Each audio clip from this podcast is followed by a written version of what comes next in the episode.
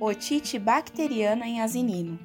Relato de caso produzido pela Lorena Maria Monteiro Florenço, aluna do curso de Medicina Veterinária da Universidade Federal de Santa Catarina. Afecções no aparelho auditivo de asininos são mais frequentes quando comparados aos equinos. Apresentam grande importância em razão dos riscos de sequelas quanto à estética do pavilhão auricular, diminuindo assim o valor comercial do animal. A otite é uma inflamação do canal auditivo, caracterizada pelo aumento na produção de secreção ceruminosa e sebácea, podendo esta ser de origem bacteriana. Pode ser causada por presença de ectoparasitas e corpos estranhos, trauma no conduto auricular, estenose e excesso de produção de cerume. Os animais com otite apresentam inclinação excessiva da cabeça, chacoalhar, prurido, otorreia, hemorragia e odor fétido.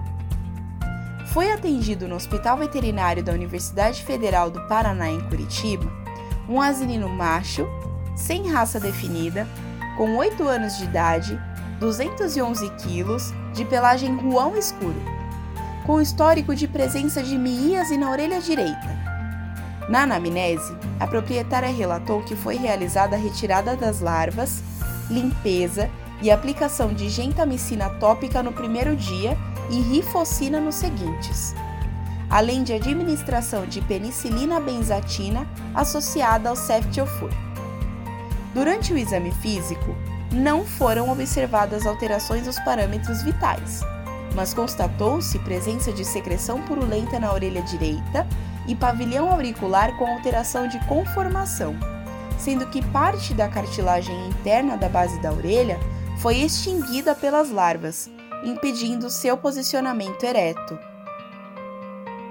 Foi instituído inicialmente o tratamento terapêutico com enrofloxacina, 7,5 mg quilo via oral uma vez ao dia, flunixin meglumine 1,1 mg quilo intravenoso uma vez ao dia durante 3 dias, omeprazol 10 gramas via oral uma vez ao dia durante 4 dias, limpeza da orelha com clorexidina 2%, aplicação tópica de cloxacilina benzatina e pomada repelente em torno da lesão.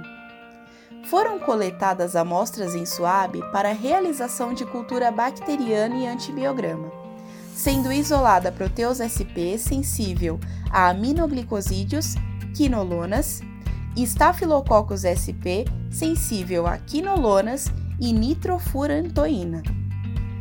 Diante dos resultados, optou-se pela continuação da administração de enrofloxacina e a substituição do tratamento tópico pela associação de pomada antibiótica à base de gentamicina e nitrofurazona.